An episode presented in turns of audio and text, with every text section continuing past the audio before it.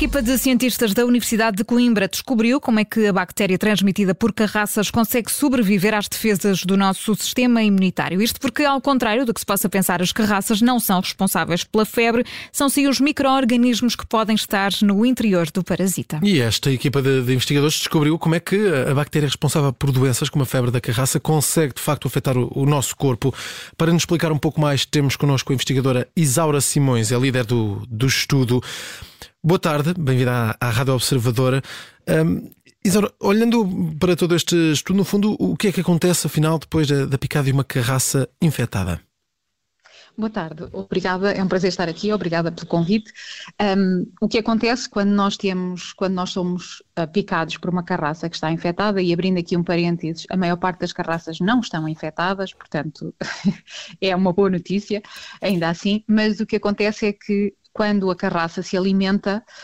um, nas suas glândulas salivares vai, uh, um, no fundo, ser transportado para dentro da, nossas, das nossa, da nossa pele inicialmente e das células endoteliais, das células dos, dos vasos sanguíneos, vão ser uh, um, injetadas, digamos assim, uh, todos os micro-organismos que também estejam dentro das bactérias, das, das carraças, não é? E as riquécias, que são o agente causador da febre da carraça, são uma dessas bactérias que são transmitidas por carraças e que entram um, durante a refeição da carraça e que entram na nossa corrente sanguínea, entram nas nossas células, replicam dentro das nossas células, ou seja, multiplicam-se dentro das nossas células e depois vão espalhando-se pelos órgãos, um, pelos diferentes órgãos do nosso corpo e causando os sintomas que, que, que, toda a gente, ou que a maior parte das pessoas associa à febre da carraça, um, que já todos ouvimos falar, que podemos falar Sim. sobre isso, não sei se era... E, Isora, sim, mas já lá vamos, mas uh, queria só aqui uh, pedir-lhe um esclarecimento em relação. Portanto, esta bactéria pode estar nas carraças, mas também em pulgas, em piolhos, ou seja, não é um exclusivo das carraças, não é? Não é um exclusivo das carraças, mas existem diferentes espécies e nos piolhos eu gostava de reforçar que é o piolho, uh, eh, um, eh, não é o piolho comum que anda nas, nas, uh, nas cabeças das crianças, um, ou mais nas cabeças das crianças, mas é, o, o, é uma outra espécie de piolho e, uh, um, nesse caso, historicamente, a,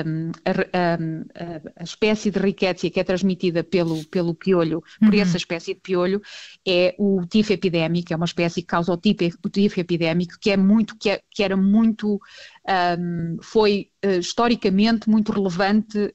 causou muitas mortes, por exemplo, nos campos de concentração, porque havia muito poucas condições de higiene, havia muitas uh, pessoas que não tomavam banho, digamos assim, e que não, não havia higiene, e havia muitos piolhos, e esses piolhos sim, que atacavam o corpo das pessoas, não a cabeça, não os cabelos, mas é o piolho do corpo, um, esse, essa espécie transmitia este, estas, estas espécies de riquécia, chamada riquécia proazeki, que causavam tifo, tifo epidémico e que foram responsáveis por milhões, milhares, centenas de milhares de mortes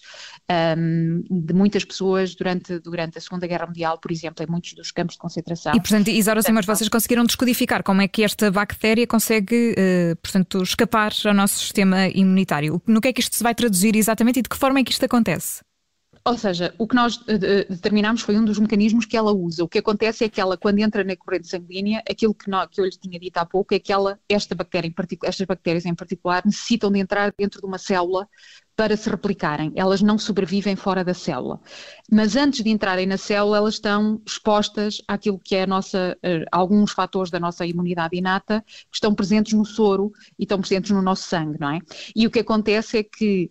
estas bactérias têm que ter mecanismos que lhe permitam, que, lhe permitam proteger-se destes componentes do soro que atacam normalmente estes agentes estranhos e que são a primeira, a primeira barreira que nós temos para eliminar estes agentes uh, patogénicos e não só estes agentes estranhos ao nosso corpo. O que nós identificamos aqui foi que à superfície destas bactérias existe uma proteína, uma protease neste caso, uma proteína que corta outras proteínas e que ao estar à superfície das, das riquécias, vai ligar anticorpos que existem no soro e vai atuar quase como uma forma de escudo protegendo a bactéria da, da, da, ligação destes outros componentes do soro que eh, como que eh, identificam estes agentes para serem eliminados pelo sistema imunitário. E, portanto, o que nós identificamos aqui foi uma espécie de barreira, digamos assim, que estas proteínas uh, uh, permitem fazer à superfície da riquécia e que torna as riquécias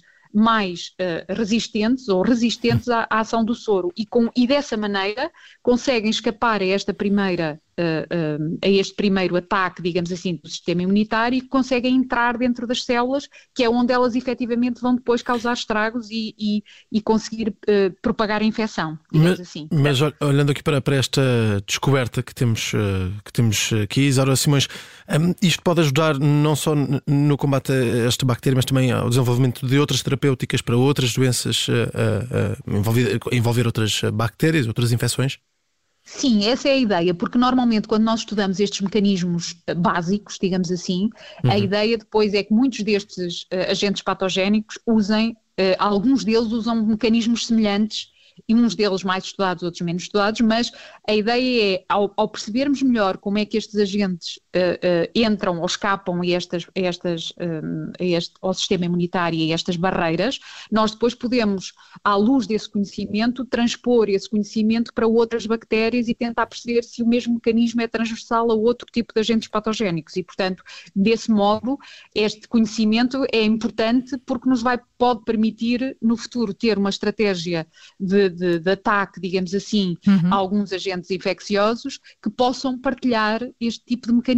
Não é? E como eu disse, muitos destes agentes infecciosos são de facto bastante inteligentes, entre aspas, uma vez que têm muitos mecanismos ou mecanismos diferentes e distintos para conseguir ultrapassar estas diferentes barreiras que uh, o nosso corpo tem para tentar eliminá-los, não é? Ou que os, os sistemas uh, uh, mais complexos têm para os eliminar.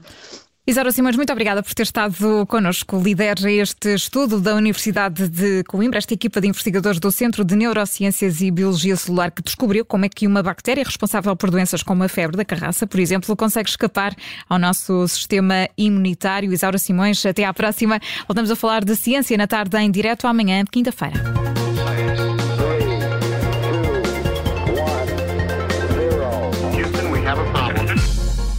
Rádio. Obrigada por ter ouvido este podcast. Se gostou, pode subscrevê-lo, pode partilhá-lo e também pode ouvir a Rádio Observador online em 98.7 em Lisboa e em 98.4 no Porto.